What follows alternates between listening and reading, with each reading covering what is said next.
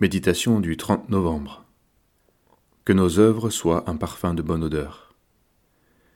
Lire 2 Chroniques, chapitre 29, versets 1 à 11. Nos pères ont été infidèles. Ils ont fait ce qui est mal aux yeux de l'Éternel, notre Dieu. Ils l'ont abandonné. Ils ont même fermé les portes du vestibule, ils ont éteint les lampes.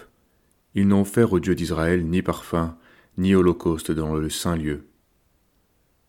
Aussi l'indignation de l'Éternel s'est répandue sur Juda et sur Jérusalem. Voici que nos pères sont tombés par l'épée, et que nos fils, nos filles et nos femmes sont en captivité à cause de cela. Ézéchias devint roi. Il fit ce qui est droit aux yeux de l'Éternel, imitant tout ce qu'avait fait David, son ancêtre. Arrivé au pouvoir après une période de décadence, Ézéchias ouvre en Israël la voie d'une réforme profonde.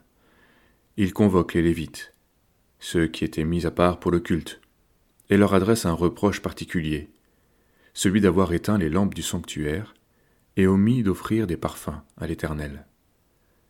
Le culte avait été négligé en son cœur, et voici que nos pères sont tombés par l'épée, et que nos fils, nos filles et nos femmes sont en captivité à cause de cela. Aujourd'hui, les Lévites, c'est nous. La tribu de Lévi, c'est l'Église. Nous sommes un peuple de sacrificateurs. En tant que croyants, nous avons besoin de revenir sans cesse au vrai sens de notre ministère.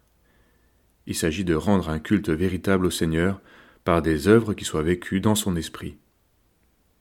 Vécues dans un esprit de prière, elles seront alors transformées et reçues comme un parfum de bonne odeur devant Dieu. Quand il eut reçu le livre, les quatre êtres vivants et les vingt-quatre anciens se prosternèrent devant l'agneau, tenant chacun une harpe et des coupes d'or, remplies de parfums, qui sont les prières des saints. Apocalypse 5, verset 8. Ce passage des chroniques nous apprend des choses essentielles. Tout d'abord, la meilleure manière de protéger nos fils et nos filles, et de les conduire dans la bénédiction, c'est de vivre dans l'esprit du culte, de servir d'une manière qui plaise à Dieu.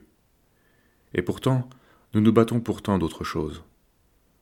Il confirme aussi que ce n'est pas le résultat de nos œuvres qui compte, mais bien la manière dont elles sont vécues.